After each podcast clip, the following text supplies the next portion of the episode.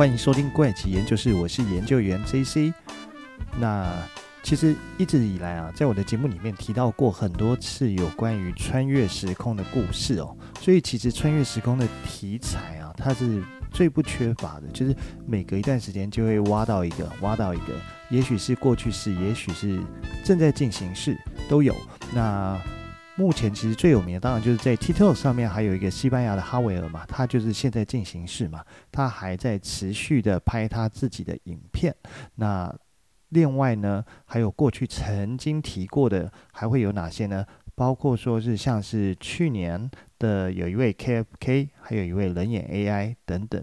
都是跟时空穿越有关的一个故事啊。那后来的人眼 AI 呢，甚至是到 YouTube 去开他的频道，开始去说一些模棱两可的未来预测事件等等。那今天要分享的，当然也是一个时空穿越的故事，发生在一位名字叫做保罗的人身上。只是说，这位保罗他跟刚刚前面讲的这几位比较不一样的是哦，大部分的时空穿越者都是会急着赶快跟大家分享他目前的一个穿越的体验啊。但是这位保罗呢，是把他穿越的体验呢记录下来。一直保存到他过世后呢，那把他的这本记录过去穿越未来的这个记录的日记啊，交给了他的学生，要求他的学生呢去翻译出来，翻译成希腊语以后呢，那才公布出来。那但是一开始公布的时候，其实也没有太多人发现这个故事啊，就这这个我穿越未来的体验的记录啊。但是慢慢的、慢慢的，它终究还是流出来了。那我们来聊聊这位保罗呢，他所穿越的时空到底是穿越到过去还是未来呢？那其实他是穿越到未来。那他穿越的未来到底有多远呢？从他的日记里面的记录哦，他其实穿越到了西元三九零六年的未来。三九零六年 就是距离现在已经是嗯一千九百多年以后的事情哦，所以其实还蛮久的。大概是在经历了一次从西元零零年到现在差不多的这个时间这么长啊。好，那我们来继续分享一下，到底他穿越到了未来的西元三九零六年，到底是遇到了什么事情呢？不过呢。刚刚讲到，他其实是把它记录在他的日记上面哦。但是这个日记毕竟也是他自己的片面之词啊，其实不可以作为他真实穿越的证据啊。不过我们就先听听看吧，听听看他的日记上面到底是怎么写的。好，他呢，这位保罗呢，其实是从一九二一年的时候穿越到三九零六年哦。那他是怎么发生穿越这件事情的？其实呢，他是在面临一个濒死的状态啊。那所以他穿越的呢，其实是他的意识啊。这跟之前我曾经介绍过另一位时空旅人哦，日本的时空旅人叫做木上鹤彦一样，他也是发生在濒死状态的时间哦。所以呢，基本上都是意识上的穿越时空。那不过不太一样的是。木雁呢，主要是回到过去去找一些谜题的解答。当然，木雁也有到未来了，但他去的未来是相对比较接近的未来，就是可能只是发生在未来几十年后的这个时间点。但是呢，这位保罗他所穿越的呢，是直接穿越到未来三九零六年了。那这位保罗呢，他其实是在瑞士做一位老师，那他教的是德语。那他的全名叫做保罗阿马迪斯啊。他出生于苏黎世郊区哦，他是瑞士跟奥地利的混血儿，所以呢，他的职业呢是作为一位德语老师。但是保罗虽然是作为一位语言的老师啊，可是他对于古典文学跟历史学哦，都有着很浓厚的一个兴趣啊。但是因为他从小的身体就不是非常的好。那在西元一九二一年的时候呢，在一次呢，保罗在帮学生上完课的时候，突然他就昏倒了。那几名学生呢，就要赶快把保罗送到附近的医院了。那幸运的是，保罗很快就醒过来。但是不幸的就是，在他第一次晕倒没多久以后呢，保罗又再一次的陷入昏迷，而且这一次是深度昏迷，一躺就躺了一年多，其实就是。昏迷了一年多了，那等到他醒过来的时候，已经是隔年的一九二二年的秋天了哦。但是呢，醒过来的保罗以后呢，他就从瑞士搬到了希腊。他希望说，哦，希腊的天气跟气候可以，嗯，缓解他的一个病情啦，让他的一个身体状况也许可以复原，不是复原，可以更好啦。那可以让他早日可以得到一个健康的一个身体状态。所以呢，到了希腊以后呢，保罗呢就在学校持续的教德语跟法语，来赚取自己的一个生活费啊。那从深度昏迷以后苏醒的保罗呢，跟之前其实没有什么特别的不同，只是很多学生会说，哦，保罗总是时不时的一个人坐在那边发呆，好像在思考一些什么事情一样。那根据保罗后来留下来这本日记里面的记录哦。他发生穿越，其实就是在一九二一年他昏迷的那一次，就是在他深度昏迷的那一次呢，发生了时空的穿越啊。他的意识啊，就在他昏迷的那一刻啊，看到了一个不可思议的场景啊。所以接下来我们就来听听看，到底保罗他经历了什么事情，什么样的一个场景让他觉得不可思议啊？不过在叙述保罗的经历之前呢，还要先跟大家在。呃，聊聊，就是在一九二二年，也就是保罗在醒过来的这个时间点哦。其实那个时候呢，爱因斯坦还没有研究出所谓的相对论啊。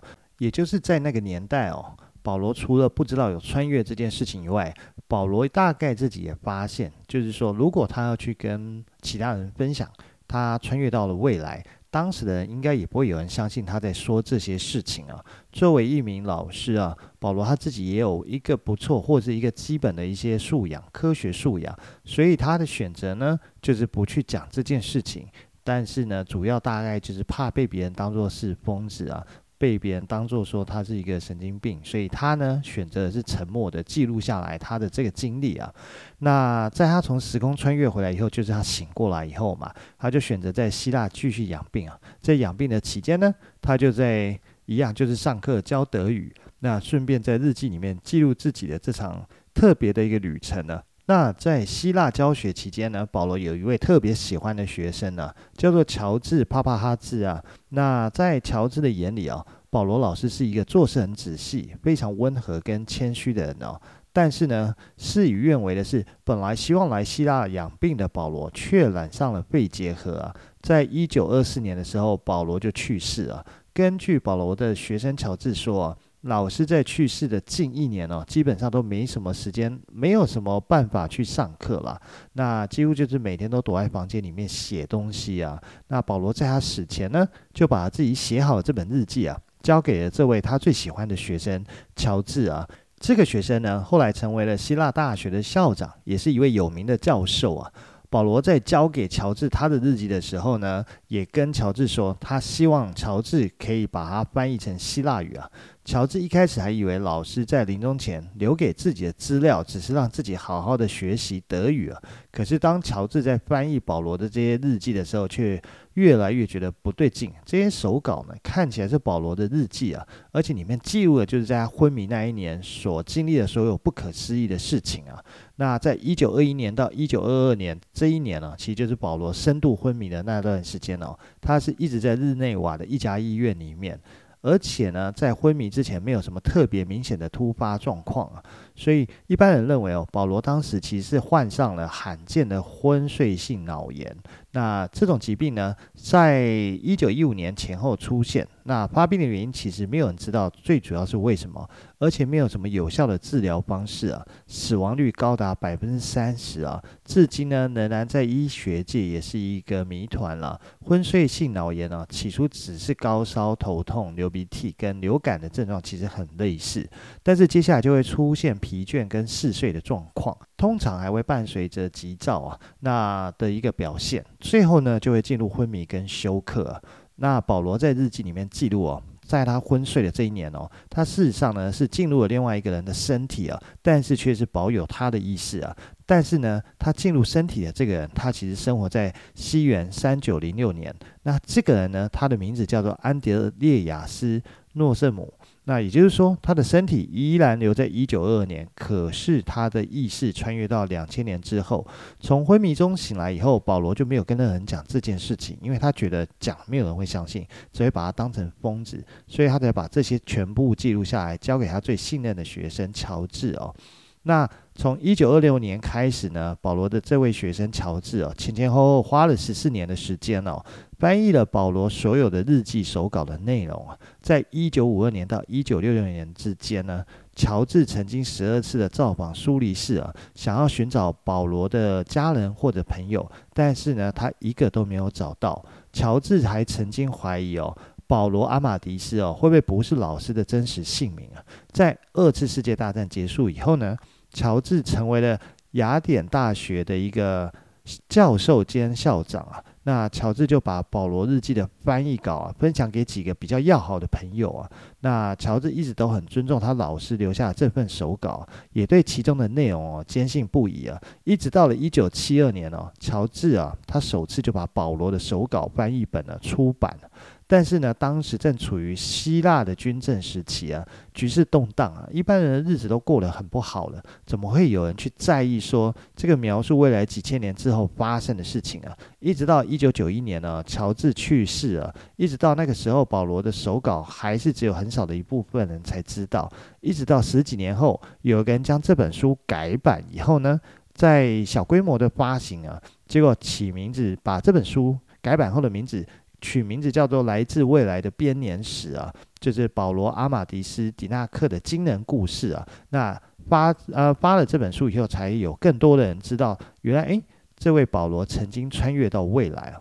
那在这本书里面，其实他就写着哈，在保罗陷入昏迷以后呢，他的意识跑到一位叫安德烈的人身上。这个人是生活在西元三九零六年。那为什么会跑到安德烈这个人身上呢？是主要原因，是因为这位安德烈啊，他发生车祸啊，他也陷入了一个濒死的一个状态啊。但是经过医生的抢救之后呢，诶，安德烈苏醒过来。可是没想到，安德烈苏醒过来以后，他的意识却是保罗的。那保罗也在看清楚周围一切之后呢，陷入了一个深深的恐惧之中哦。主要是因为不仅是周围的一切让他感到很陌生，而且根据三九零六年的医生叙述哦。他发现了自己穿越的事实，就是医生知道他是穿越过来的。他知道在安德烈的身体里面不是安德烈，在安德烈里面身体里面的意识啊，是从呃西元一九二一年穿越到西元三九零六年的保罗。那这个时候医生他竟然还很清楚知道保罗当时的一个状态，并且他告诉保罗说，这种现象叫做意识幻觉现象。但是呢，医生们却不愿意帮助保罗回到属于自己的年份。但是他也不想让保罗了解，呃，在西元三九零六年的社会，呃，是一个什么样的一个状况，因为他们很怕保罗知道了。关于未来的一些事情以后，他回到过去会改变一些事情，造成影响未来本来该发生的事情而没有发生。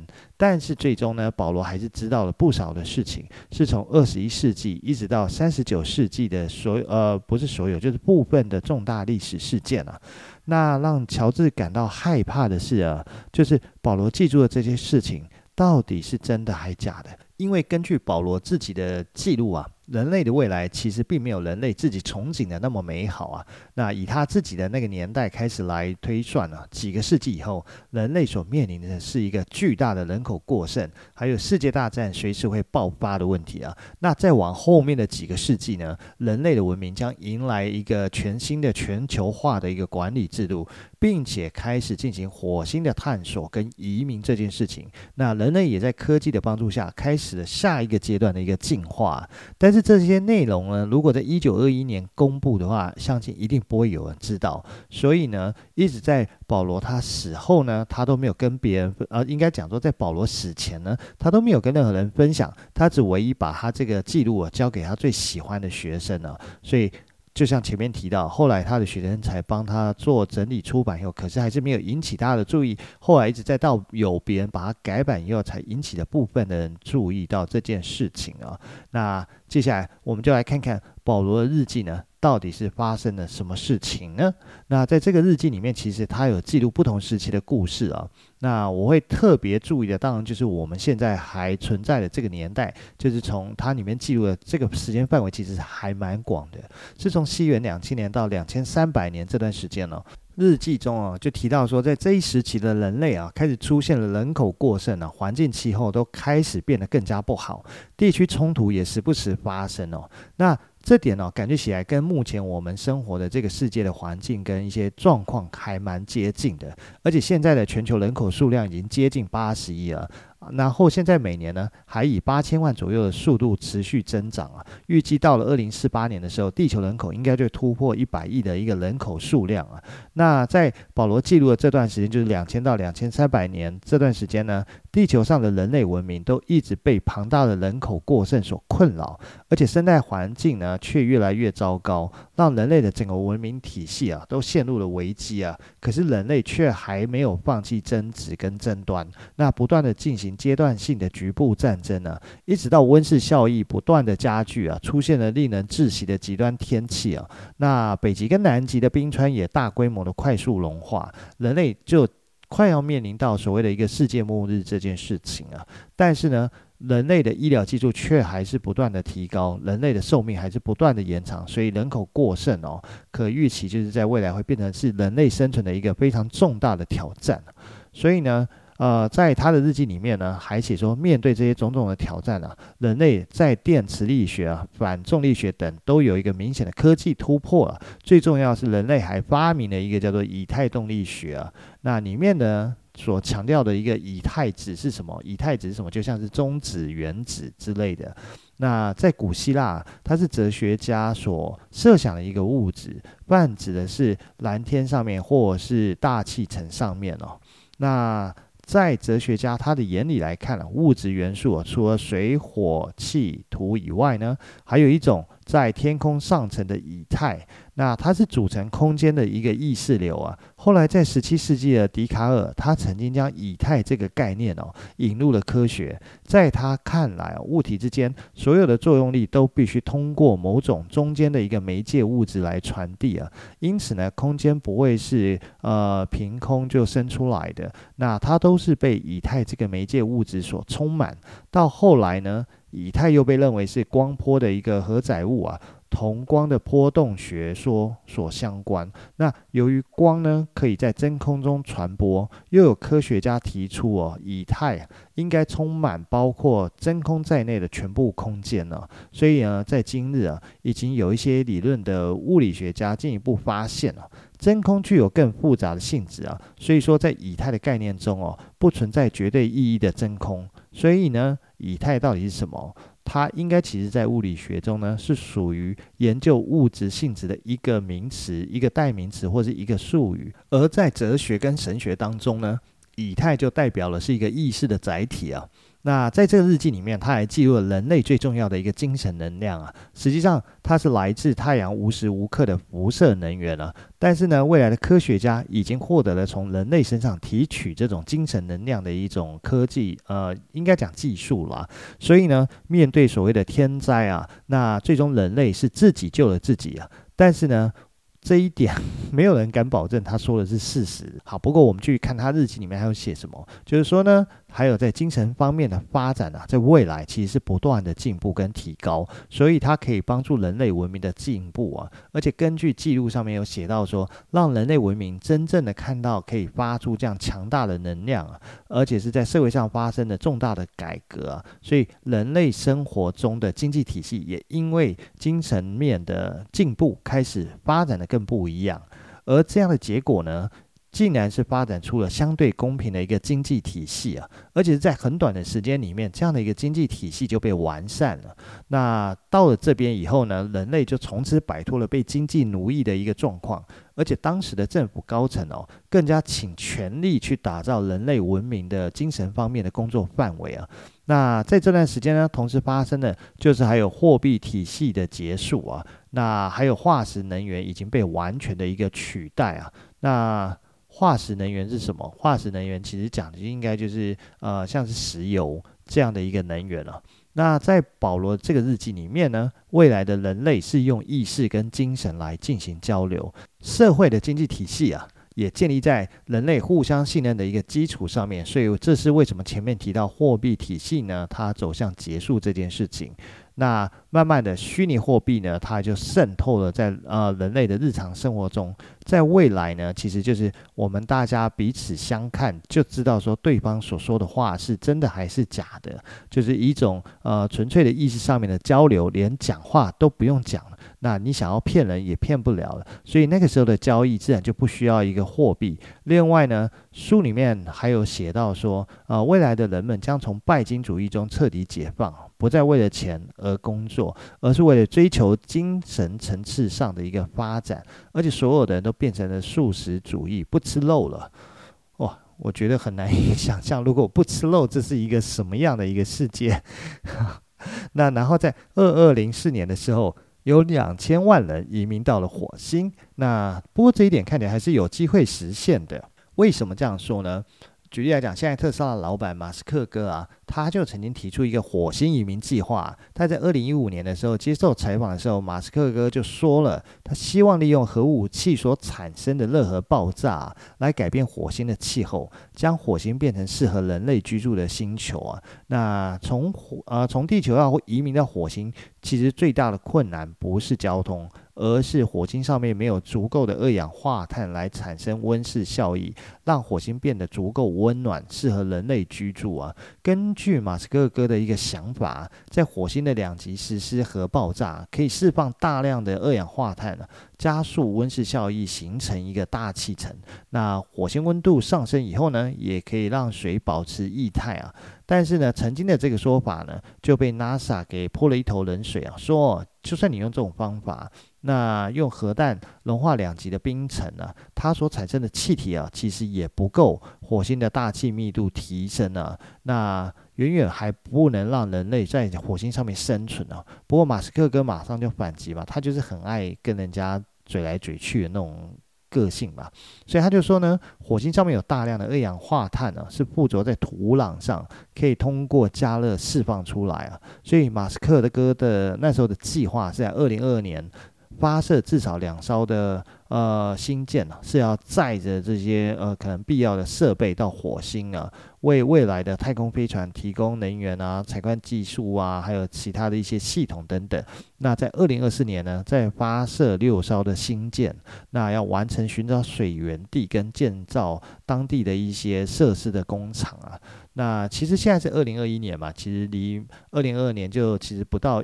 一年的时间，可是我不晓得说马斯克哥当初他想象的二零二二年是什么时间？是第一季、第二季、第三季还是第四季？不过反正了不起，也就是一年内一年左右的时间呐。不过呢，嗯，曾经有一些专家在二零零五年的时候曾经说过，认为在未来的五十年内呢，应该做不出所谓的电动车这件事情。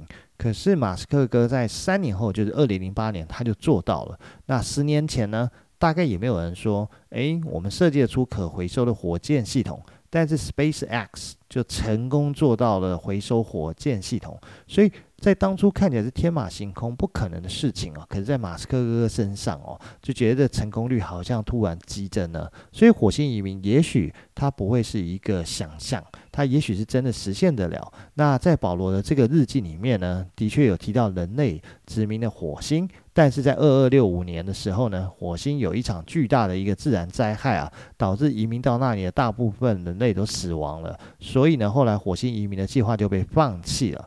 那时间后来就推进到了两千三百年到两千四百年这段时间。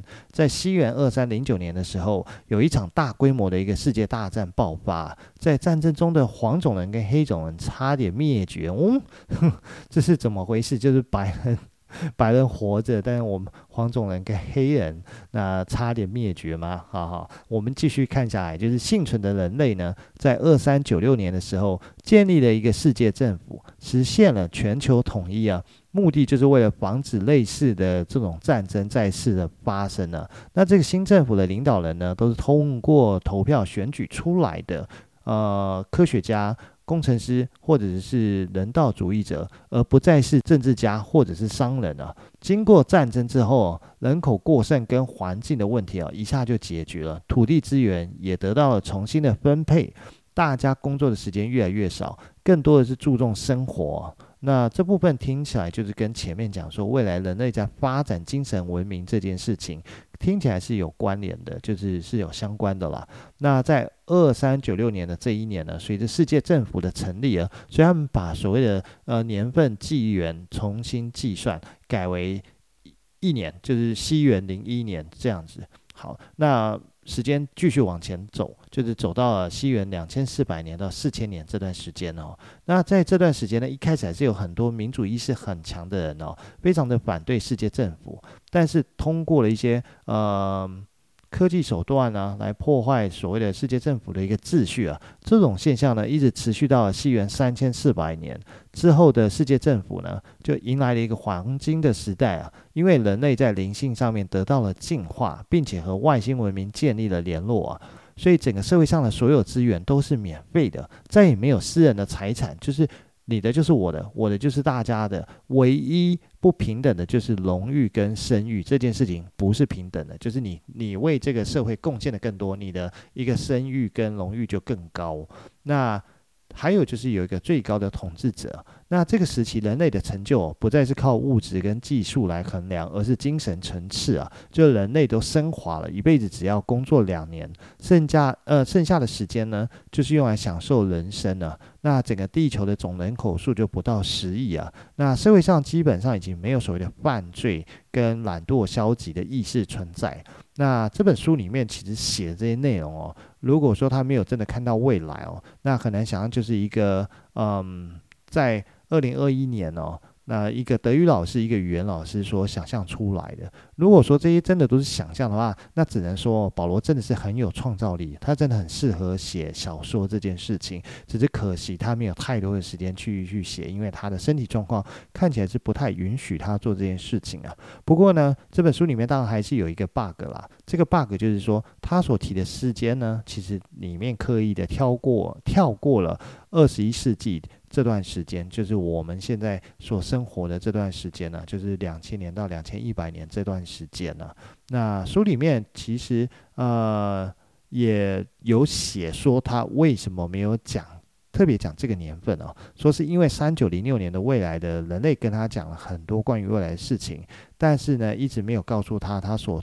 自己生活这个年代，就是二十世纪到二十一世纪这段时间的事情，因为他很担心保罗的意识如果又回到了所谓的一九二一年的身体以后呢，他会做出改变历史的事情啊。那我觉得。好了，这个说法你也不能说他说我，毕竟我们看过很多所谓的科幻的电影跟美剧，里面其实都是为了怕你回到过去以后会改变未来的一些应该要发生的事情发生了。如果换句话说，你用漫威宇宙来讲，它就是变成平行宇宙、多元宇宙的一个概念。所以呢，这样这样来解释其实也没错啦。那只是说关于这个说法呢，大家能不能相信它，真的就是每个人自己决定哦。那。也许我们会觉得保罗是一个天马行空的一个科幻小说家罢了。不过在那个年代，会有写这种科幻小说的作品或作家真的太少，所以呢，当他这本呃他的这个日记被出版以后，后来再改版才引起大家的注意。那大家注意到以后，才会觉得它是一个非常不可思议的一件事情。好了，那时间差不多了，今天的内容就先跟大家分享到这边喽，下集再跟大家分享其他有趣的故事喽。那先这样喽，拜拜。